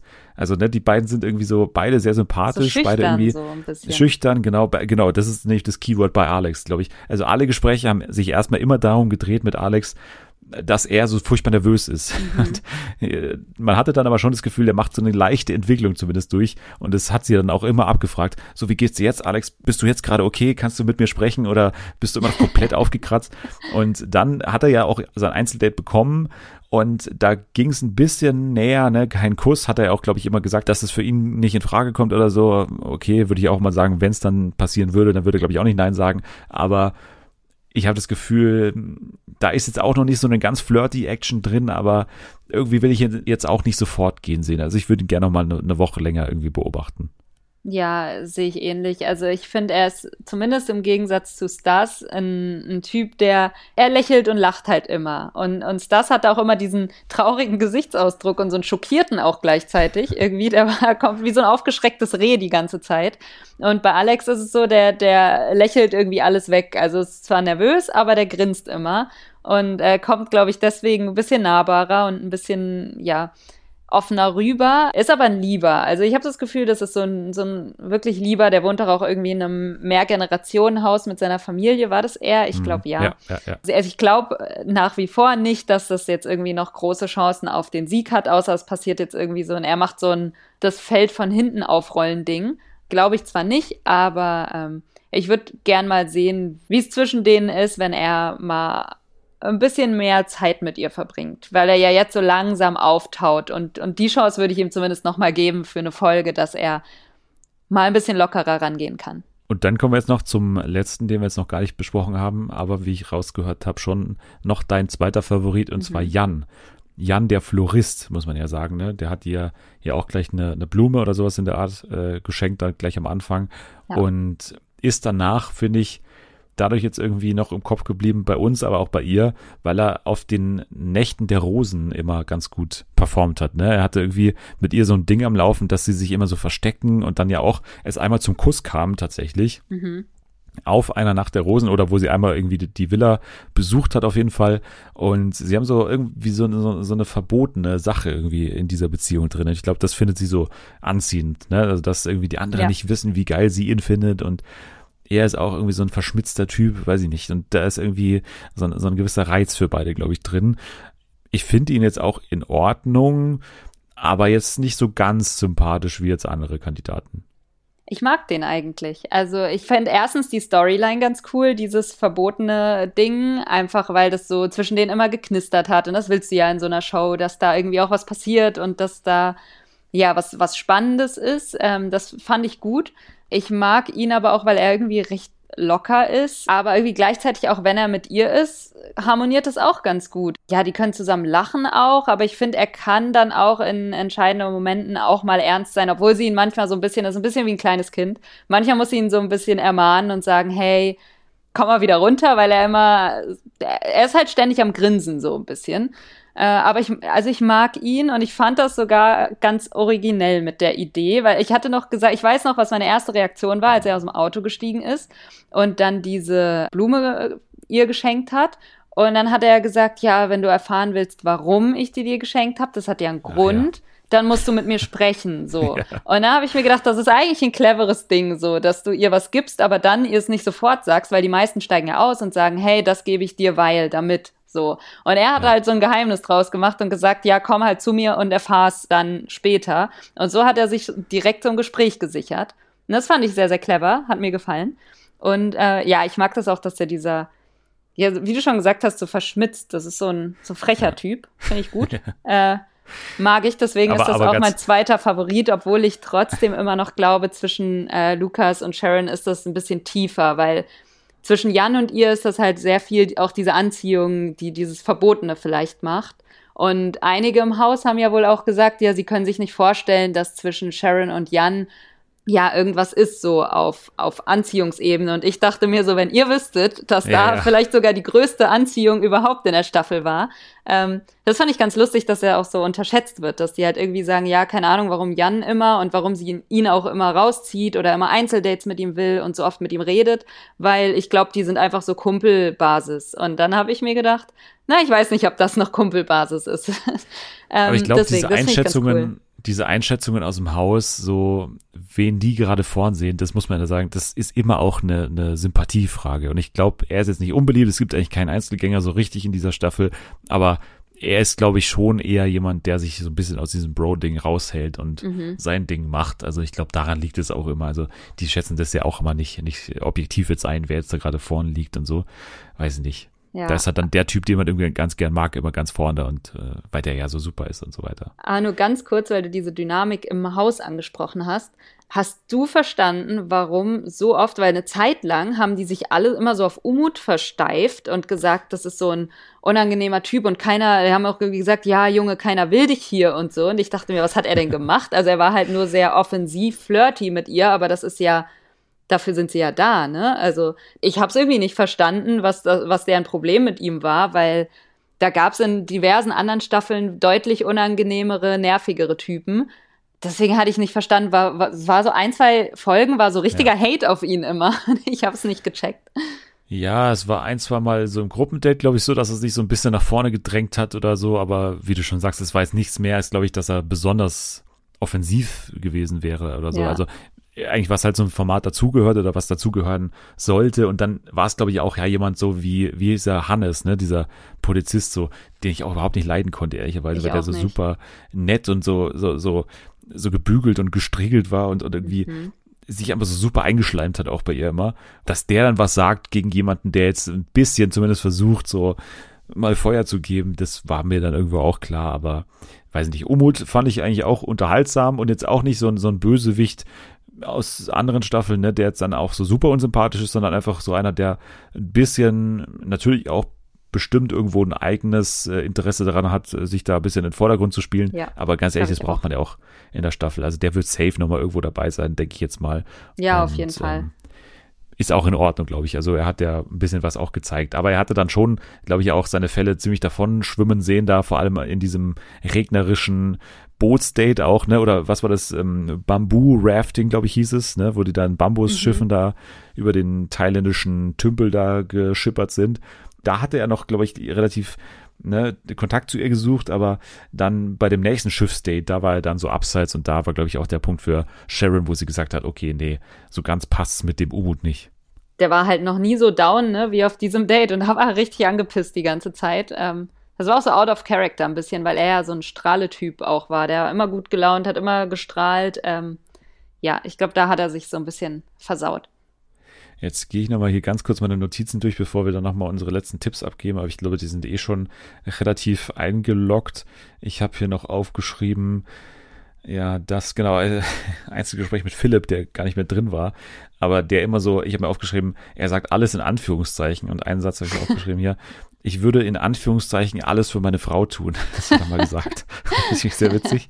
Und noch ein Einzelgespräch mit Umut, wo wir gerade bei ihm waren. In dir schlummert ein guter Mensch. Das sehr- ein schöner Satz. Oh, okay. Danke. Genau.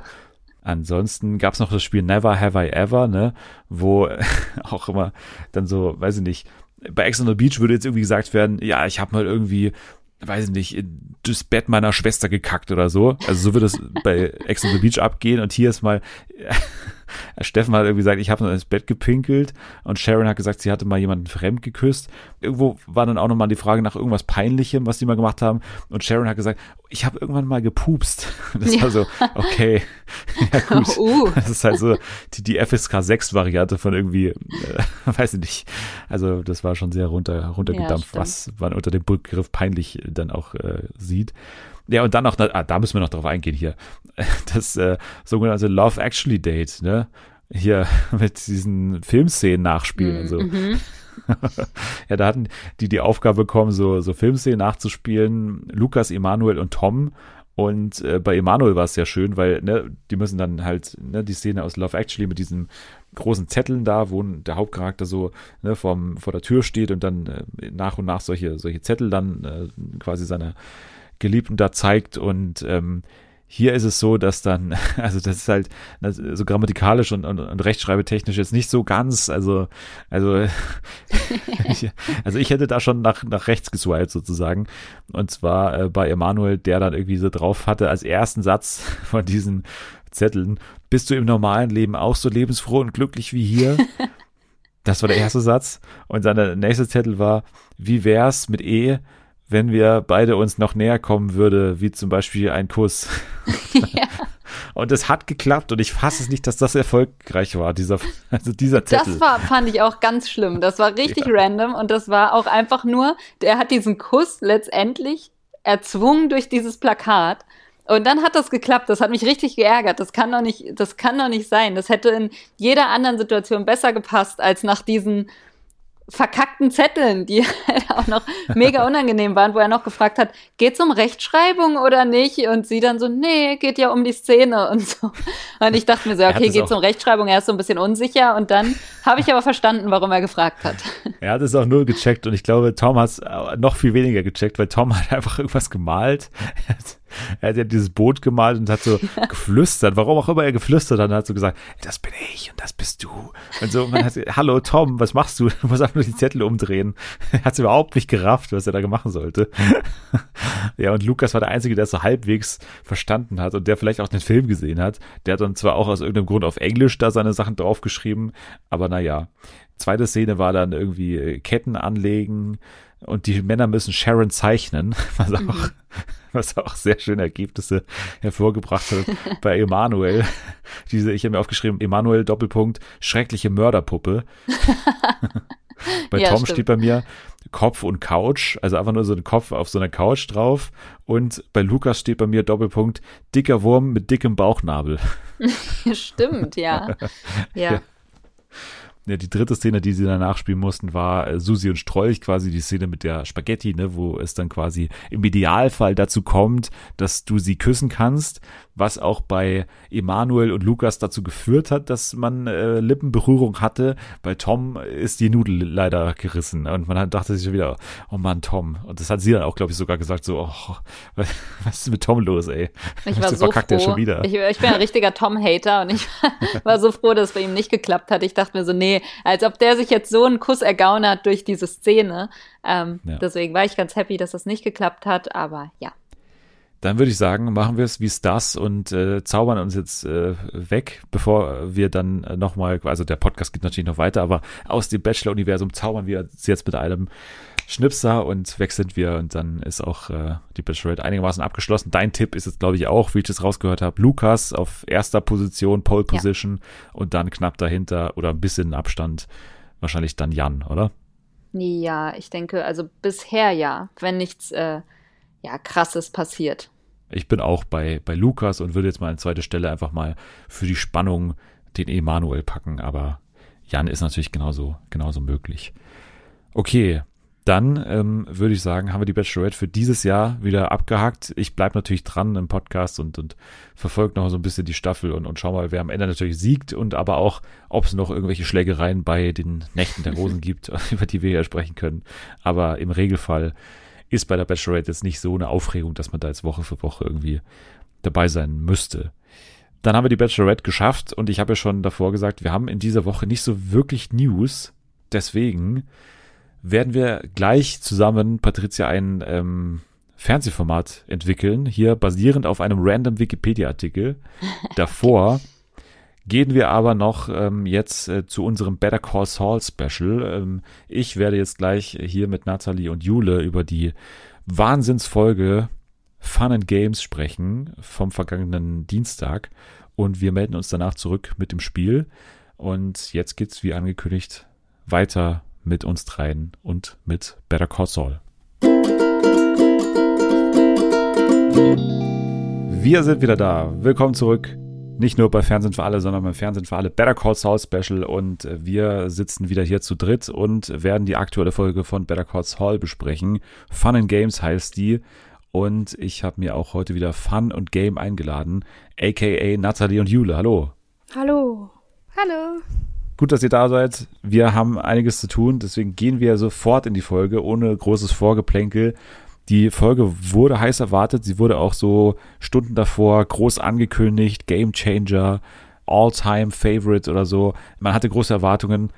Wurden diese Erwartungen für euch erfüllt? Es wurde ja sehr groß angekündigt und deswegen habe ich das Schlimmste erwartet und dachte mir so, oh mein Gott, was kann jetzt passieren?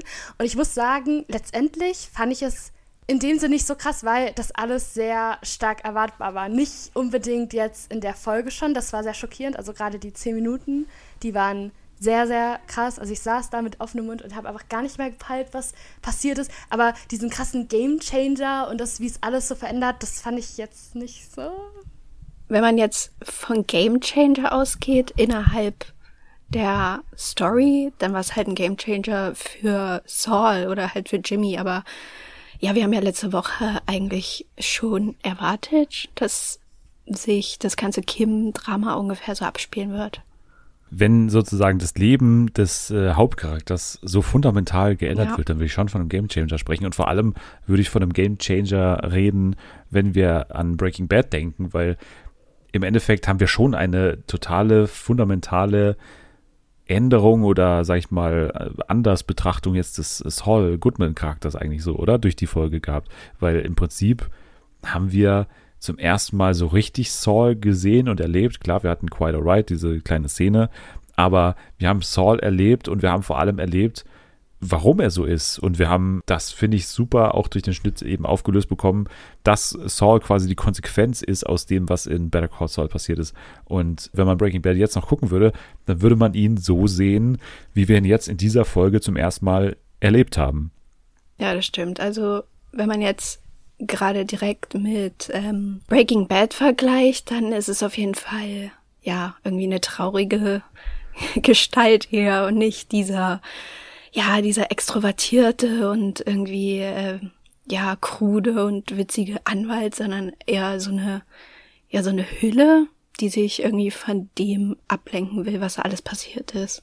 Und da wurde so viel drüber gemutmaßt, wie sieht dieser Zeitsprung aus? Gibt es eine große Montage? Wie wird diese Breaking Bad Zeit irgendwie eingeleitet? Ist ja immer noch unklar, in welcher Zeit wir uns ungefähr befinden.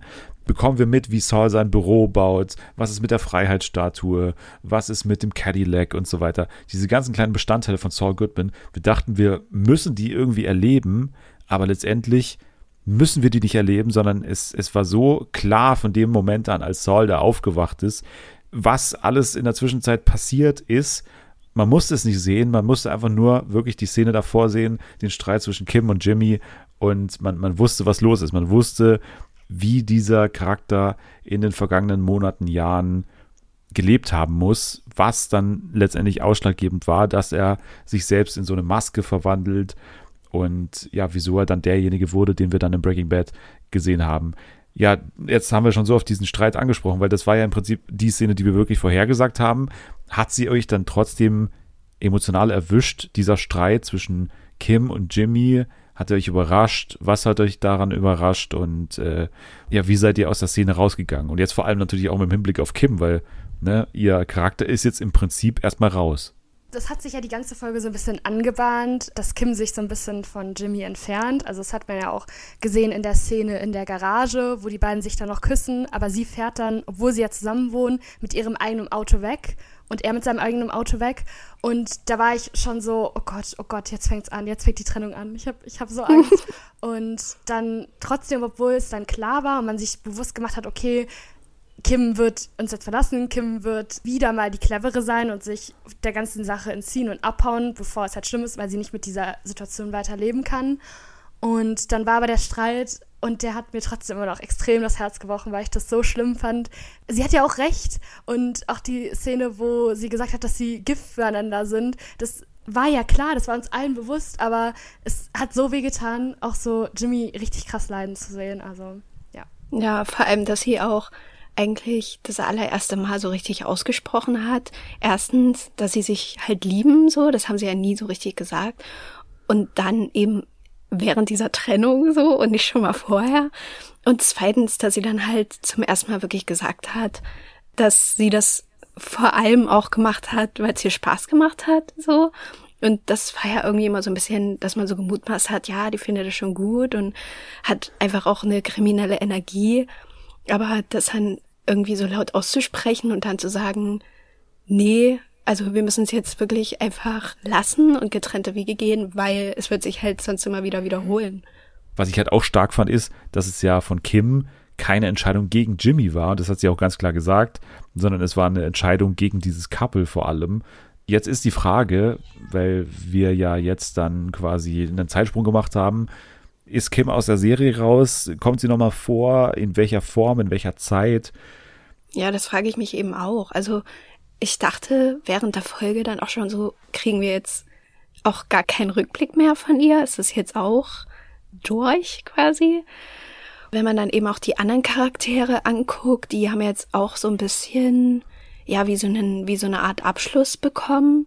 Kim, ich weiß nicht, ob man da jetzt noch so groß was erfahren wird, also wie, wie sie jetzt weitermachen wird, weil sie hat ja nicht nur diese Beziehung, beendet, sondern auch ihr komplettes Anwaltsleben. Es hat sich generell irgendwie so wie ein Serienfinale ein bisschen angefühlt, ehrlicherweise so, weil irgendwie so alle ihren Abschluss bekommen haben.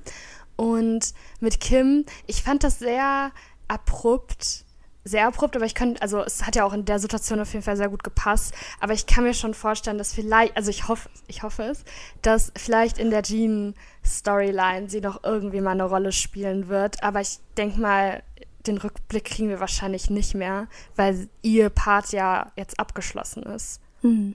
Ich würde dazu noch nicht so abschließend urteilen, glaube ich. Also ich glaube auch, dass wir ja zum Beispiel das Ende von Jimmy noch nicht gesehen haben und dass wir das noch sehen werden. Da bin ich aktuell noch überzeugt davon, weil ich schon glaube, dass es noch so ein paar Sachen gibt. Vor allem dieser Sandpiper-Case. Es würde mich sehr wundern, wenn der weil der ja wirklich seit Staffel 1 im Prinzip äh, da ist, wenn der nicht aufgelöst werden würde durch, durch irgendwas. Also, und da tippe ich jetzt eher mal durch die Menschen, die dann ja Saul hat, dass es auch äh, zum gewissen Teil daran liegt, dass er natürlich dieses Geld irgendwie bekommt. Ich glaube, dass es daran liegt, dass wir Jimmy nochmal sehen werden, vielleicht sogar dahingehend auch, auch Kim sehen werden in dieser Sandpiper-Geschichte. Das glaube ich schon. Und ich wette mit euch, dass wir, also können wir gerne wirklich halt wetten, dass wir, dass wir Kim nochmal sehen werden und auch in der, in der Gene-Timeline. Wir wissen ja, dass wir einen neuen Charakter bekommen, ja. nämlich Marion. Das wird eine ältere Dame sein, gespielt von Carol Burnett und äh, das wurde schon überall angeteasert, wurde schon, ähm, ja, aber nur eben der Charaktername verraten. Und jetzt kann man auch mutmaßen, was hat sie mit der Geschichte zu tun? Ist sie so eine Art letzter Bösewicht?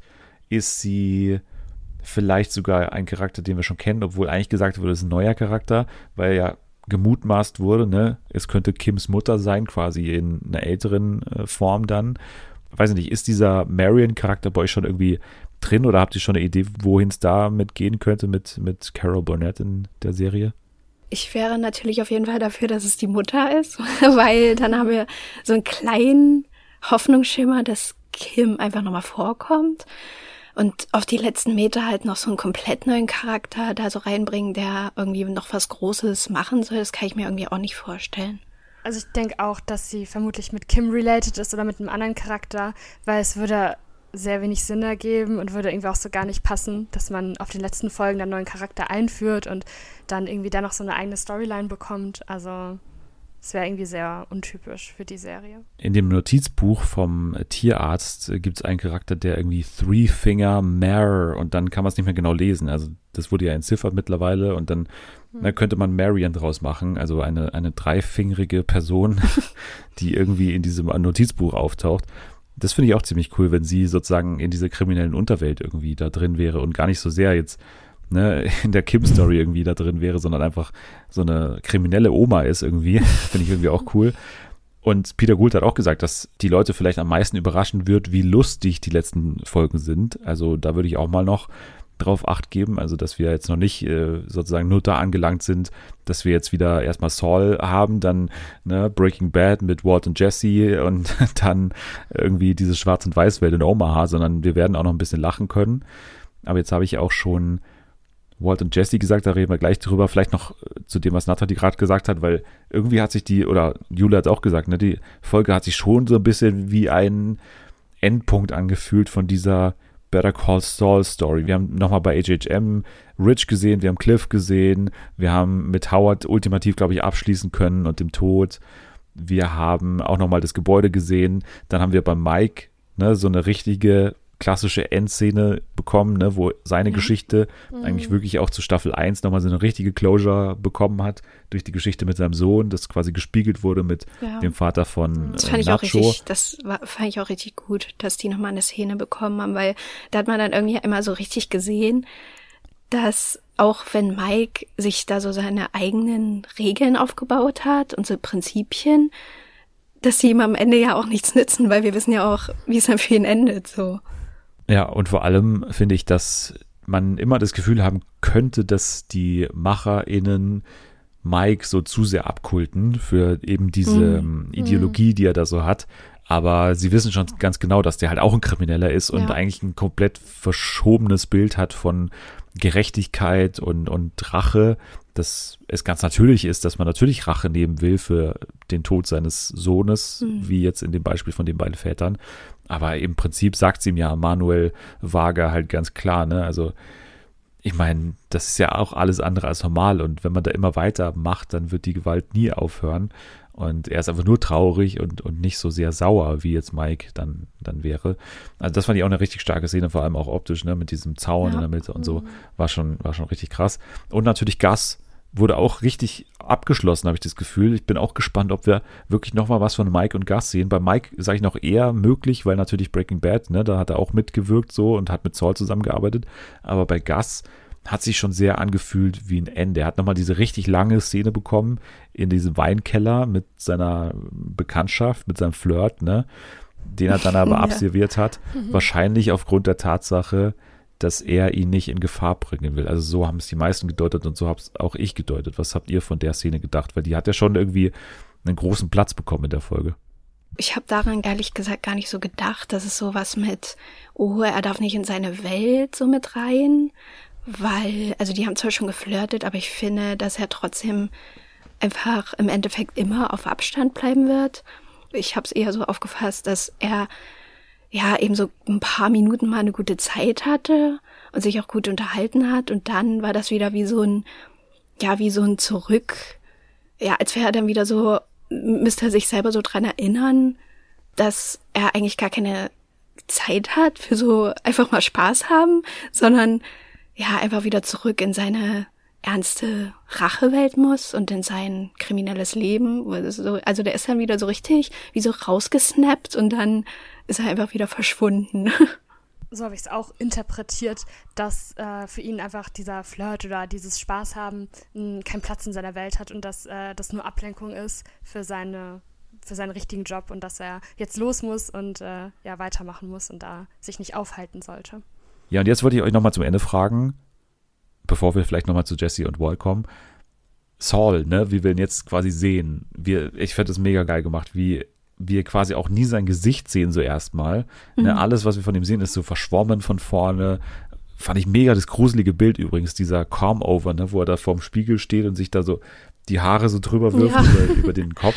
Und ja, weil er auch überhaupt nicht vorteilhaft aussieht. So, der sah so ja. richtig so abgefragt aus irgendwie. Ja, und das fand ich so passend natürlich auch, weil irgendwie hat es wirklich wie so ein Monster ausgesehen, was ja. da geschaffen wurde. Und es kam für mich mega gut rüber. Und dann auch ne, dieses selbstgefällige im Auto sitzen und da seinen eigenen Werbespot anhören.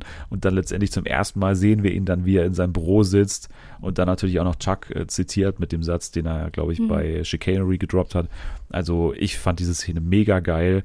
Aber natürlich haben auch viele gesagt, ne, wir sehen es zum ersten Mal so richtig Saul Goodman und sofort wünscht man sich zurück, obwohl man so lange diese Szene ja. quasi sich ersehnt hat, zurück zu Jimmy McGill.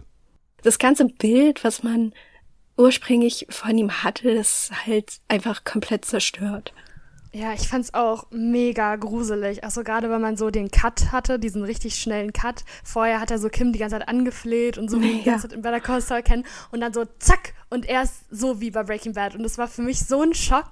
Und ich fand das einfach richtig schlimm. Ich war so, oh mein Gott, ich will, dass es jetzt vorbei ist. Ich will das nicht. Die ganze Zeit, weil ich das so schlimm fand irgendwie und so überraschend. Ja. Und es war wirklich die Art und Weise, Saul Goodman zu interpretieren, die ich mir immer gewünscht habe. Also, dass er wirklich so ein trauriger Clown ist hm. und dass es wirklich nur ein Act ist, der aber, also quasi eine Maske ist, die aber irgendwann zum Gesicht wurde von ihm, dass er nicht mehr ablegen kann, nicht mehr ablegen will, was ich auch ein mega geiles Bild fand und eine ganz andere Art und Weise, so eine scheinbar normale Sache bei Breaking Bad jetzt irgendwie anders zu interpretieren, ist sein Ohrenclip, ne? also sein, sein Bluetooth-Speaker, weil man sieht ja jetzt sogar, dass es unter der Dusche irgendwie anhat ja. und den ganzen Tag einfach sich das ins Ohr haut. Und vermutlich, also so wie wir es jetzt interpretieren, muss es ja eigentlich dazu da sein, um einfach nie so wirklich nachdenken zu können über seine Vergangenheit, sondern der ballert sich immer zu mit seinen Anrufen, die ganze Zeit hat er was auf dem Ohr, einfach um Ruhe zu haben sozusagen äh, von den Gedanken vermutlich aus seiner Vergangenheit. Also so interpretiere ich zumindest und es ist, finde ich, eine ziemlich geniale Art und Weise, Saul zu erklären. Er ist einfach wirklich ein, ein armer Mann, der so das Letzte nimmt und sich überstülpt, was er noch hat. Und das ist halt Saul Goodman, die Persona, die er sich da entwickelt hat. Ja, und jetzt noch äh, Walt und Jesse. Ich glaube, wir sind uns alle einig, dass die nächste Folge sehr dafür geeignet ist, die beiden zurückzuholen. Weiß man eigentlich, wie die Folge heißt schon? Nippy, oder? Ah, stimmt. Was ja ungewöhnlich ist, ne, weil wir jetzt mit diesem And quasi mit and quasi. Aber das passt brechen. ja eigentlich auch, weil jetzt so ein Neubeginn ist. Stimmt. Ja, und Nippy heißt halt sowas wie kalt. Und das würde zu Omaha passen, ne, wo es ja zuletzt geschneit hat. Also auch möglich, dass wir diese Storyline oder diese Zeitlinie sehen. Ja, also bei Walt habe ich irgendwie gar keine Vorstellung, um ehrlich zu sein. So, an welcher Stelle sollte man denn mit dem anfangen? Also bei Jesse macht es irgendwie schon Sinn mit der ganzen Drogengeschichte und seinem, ja, kleinkriminellen Leben. Aber bei Walt weiß ich nicht, ob der dann, ob es dann nochmal so einen Zeitsprung geben wird, vielleicht. Ja, also bei Walt kann ich mir auch irgendwie so wenig vorstellen. Also, weil der ja auch vorher mit keinem anderen Charakter related war. ich habe immer das Gefühl, da braucht man super viel Kontext, weil eigentlich wäre, finde Ja. ich, diese Brock-Geschichte aus Staffel 4 so super geeignet dafür, weil das so mit das Schlimmste ist, was Saul je gemacht hat. Ne? Er hat dabei geholfen, ein Kind zu vergiften. Trotzdem wäre es auch super geeignet und das hoffe ich, dass wir quasi mit diesen Szenen irgendwie sehen, wie in Saul Goodman doch noch Jimmy McGill drin gesteckt hat. Und man hat es ja auch ein bisschen damals sogar so in Breaking Bad schon gesehen. Ne? Also er hat es ja bereut in gewisser Art und Weise und hat nicht wirklich gewusst, in was er sich da reinbegibt, hat nicht wirklich gewusst, dass er da Brock vergiftet. Vielleicht bekommt man da irgendwie noch eine Brüchigkeit rein, aber trotzdem finde ich es irgendwie schwer, weil die müssen da so viel erklären für die Leute, die Breaking Bad nicht gesehen haben, einfach um diesen Konflikt irgendwie aufzumachen. Von daher, naja, wir müssen uns überraschen lassen. Es wird auf jeden Fall großartig. Nippi, nächste Folge und äh, wir sitzen dann auch wieder hier zu dritt und werden dann weiter diskutieren, wie es uns gefallen hat und was wir aus den ganzen Infos machen und das in eine Viertelstunde packen. Ich weiß nicht, ob wir es diese Woche geschafft haben mit der Viertelstunde, aber wir sind guter äh, Hoffnung, dass wir es nächste Woche schaffen. Also dann danke an euch beide. Sehr gerne. Gerne. Wir hören uns nächste Woche wieder und wir gehen jetzt äh, zurück zu Patricia und mir und wir spielen jetzt erstmal Vicky und die starken Shows. Viel Spaß.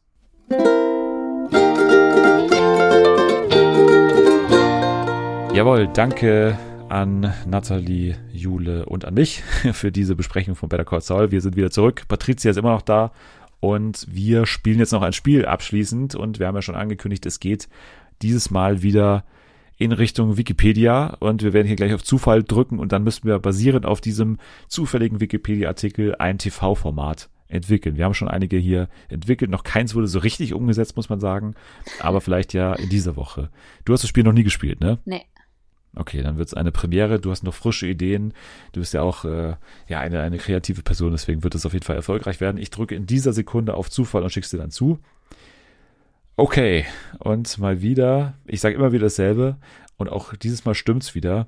Sowas hatten wir noch nie. Also wir hatten noch nie etwas in dieser Art. Ich werde es dir jetzt zuschicken. Mhm. Oh Gott. Bitte was? Moment, ich muss das mal kurz laden. So. Ja, Patricia, was sehen wir hier? Was, was haben wir hier für einen Artikel? Äh, Eine Galaxie sehen wir hier anscheinend. Ähm, zum Glück steht das hier drunter, weil als erstes in dem Link, den du mir geschickt hast, stand nur NGC 4634. Und ich dachte mir, okay, das ist ähm, hilfreiche Information. Aber hier steht zum Glück äh, Galaxie noch drüber. Der erste Satz ist, ist eine 12,7 Mach helle spiralförmige Zwerggalaxie mit ausgedehnten Sternentstehungsgebieten vom Hubble-Typ SBC im Sternbild der what the hell? Im Sternbild der H der Berenicke am Nordsternhimmel. Also ihr wisst Bescheid, Ja, man kennt, wer genau. kennt's nicht?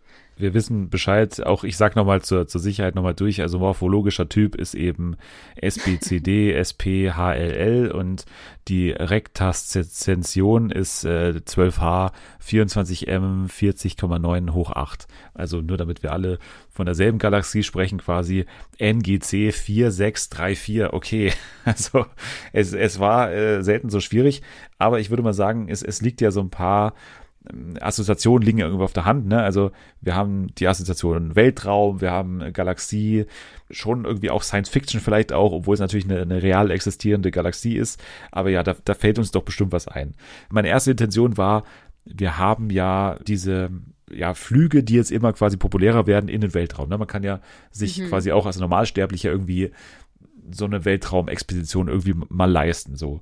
Jetzt würde mich, weil es gibt ja dann tatsächlich manchmal so Auslosungen oder irgendwie so ne, Bewerbungs. Ähm, Ankündigung, ja, ihr könnt euch jetzt irgendwie bewerben, wir verlosen einen Flug oder irgendwie, da gibt's eine Mission da und dahin und äh, ihr müsst euch jetzt bewerben und habt so, so viel Zeit zu trainieren, wir suchen die und die Leute.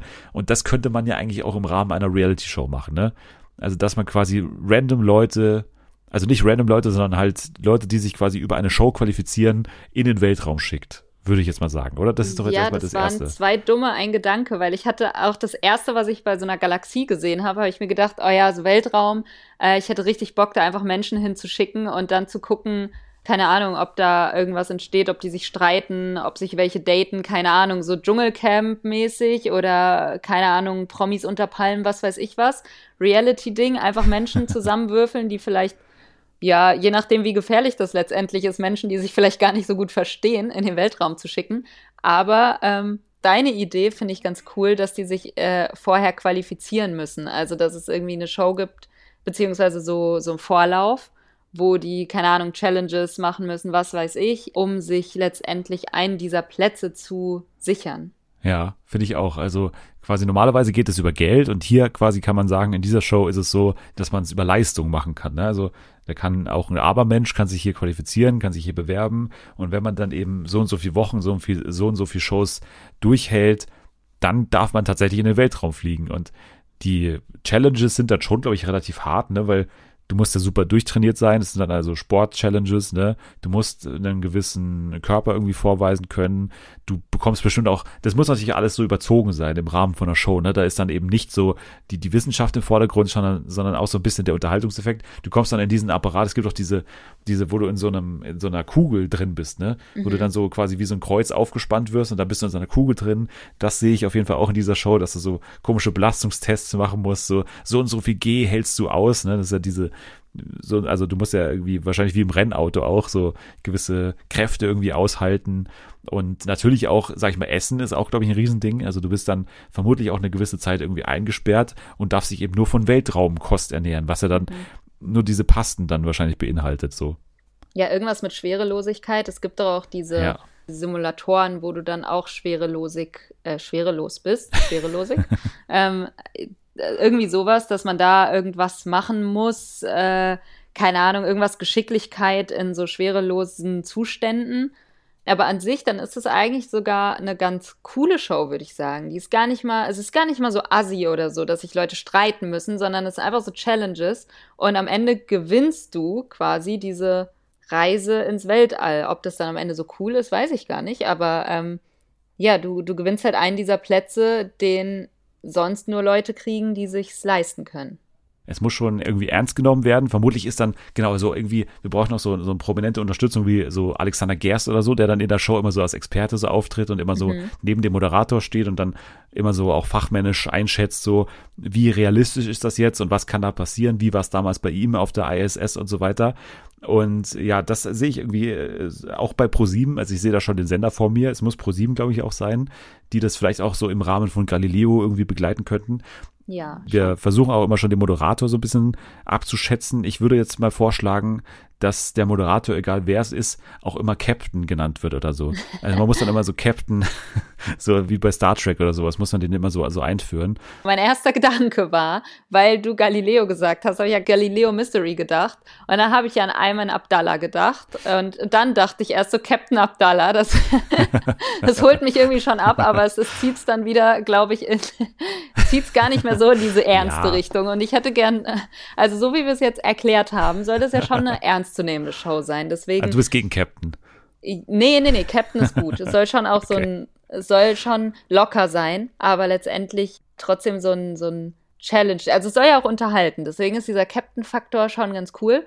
Aber halt nicht Captain Abdallah, weil dann Galileo Mystery ja. und irgendwas mit Weltraum. Das ich sehe ich seh irgendwo äh, Steven Gätjen irgendwie. Ja, stimmt. Der, der kann aber eigentlich auch alles. Filmreferenzen kann er bringen, so aus dem Weltraum und so. Ich glaube, das ist perfekt für ihn. Doch, Steven Gätchen sehe ich auch. Ich sehe ihn aber auch schon so mit so einer, mit so einer Captain, mit so einer Mütze auf. Also wie so ein, ja. wie so ein Kapitän. ähm, die muss er dann halt auch schon, wenn er, zumindest wenn er vor die Kandidaten tritt, aufziehen. Ja. Absolut. Also ich, ich sehe das auf jeden Fall vor mir. Äh, Steven Gätchen neben Alexander Gerst in dieser, würde ich schon sagen, dass es eine, ja, ich würde nicht sagen Samstagabend, ich würde eher so sagen Dienstagabend-Show ist vielleicht. Jetzt müssen wir nur noch den Titel bestimmen der Sendung. Also irgendwie eine, eine Idee für den Titel. Ich habe jetzt irgendwie so gedacht an bis zur Unendlichkeit, dass das so der Titel ist. So quasi, ne? Du gewinnst quasi dann am Ende den Zutritt für den, ähm, für die Unendlichkeit, also dass du quasi unsterblich wirst, dadurch, dass du ins All darfst, aber natürlich auch irgendwie in die unendlichen Weiten da geschickt wirst. Aber vielleicht äh, müssen wir noch weiter überlegen, irgendwas mit Space. Aber irgendwas muss, muss irgendein Wortspiel mit Space oder mit All. Also All ist ja irgendwie ja. auch All, also auf Englisch. Das, ob ja. du da irgendwas mitmachst, keine Ahnung, all aboard oder sowas. Also hier alle an Bord und dann ja. all, aber auf Deutsch, keine Ahnung. All aboard. Also irgend so ein all an Bord. all an Bord bis zur Unendlichkeit. Fernsehen für all. ist dann der Begleitpodcast dazu. Ja, das, das sind dann die Sendungen, die wir dann hier aufnehmen dazu. Ja. Es dann, die heißen dann immer Fernsehen für all. Ja, dann machen wir doch alle Bord. Also, ja, wieso nicht? Ja, machen wir. Würde ich jetzt mal gleich abbrechen und, und sagen, wir haben den Titel All Abort mit Steven Gätchen, Dienstagabends bei Pro7 mit verschiedenen Spielrunden, KandidatInnen, die sich äh, qualifizieren können für eine echte Space-Expedition. Und ähm, das wird einigermaßen ernst genommen, aber natürlich noch mit genügend unterhaltsamen Elementen in der Show, würde ich jetzt mal sagen. Und man kann was lernen natürlich durch Alexander Gerst. Auf jeden Fall. Sehr gut. Dann würde ich sagen, waren wir wieder unendlich kreativ. Äh, ProSieben darf sich gerne bedienen und darf die Sendung mit unserer Hilfe gerne umsetzen. Wir äh, wollen nichts außer Geld quasi. Wir fordern nicht mehr und nicht weniger außer einen, einen fürstlichen Betrag dann auf unseren Konten. Jetzt würde ich sagen, sind wir aber am Ende der Sendung. Ähm, ich sage vielen Dank, dass du nicht nur da warst, sondern auch, dass du die Bachelorette tapfer aufgeholt hast. Ja, vielen Dank, dass du mich nicht dazu gezwungen hast, aber daran erinnert hast, dass es läuft, ähm, hat dann doch letztendlich Spaß gemacht. Und äh, es hat vor allen Dingen Spaß gemacht, dann hier zu sein und drüber zu reden. Sehr schön. Dann äh, freue ich mich, dass du wieder da warst und hoffe, dass wir uns dann ähm, ja, bald wiedersehen. Nächstes Bachelor-Format ist ja schon dann irgendwann bald wieder. Ist ja dann Und- schon irgendwann. Ja, auf jeden Fall. Und ähm, genau, nächste Woche werden wir, nicht wir beide, aber ich mit einem anderen Gast über Princess Charming mal wieder sprechen. Natürlich auch wieder Better Call Saul äh, werden wir weiter begleiten, die letzte Staffel. Ihr könnt jetzt schon mal abschalten. Wir machen uns jetzt erstmal fit für den Weltraum. Also bis dann. Tschüss.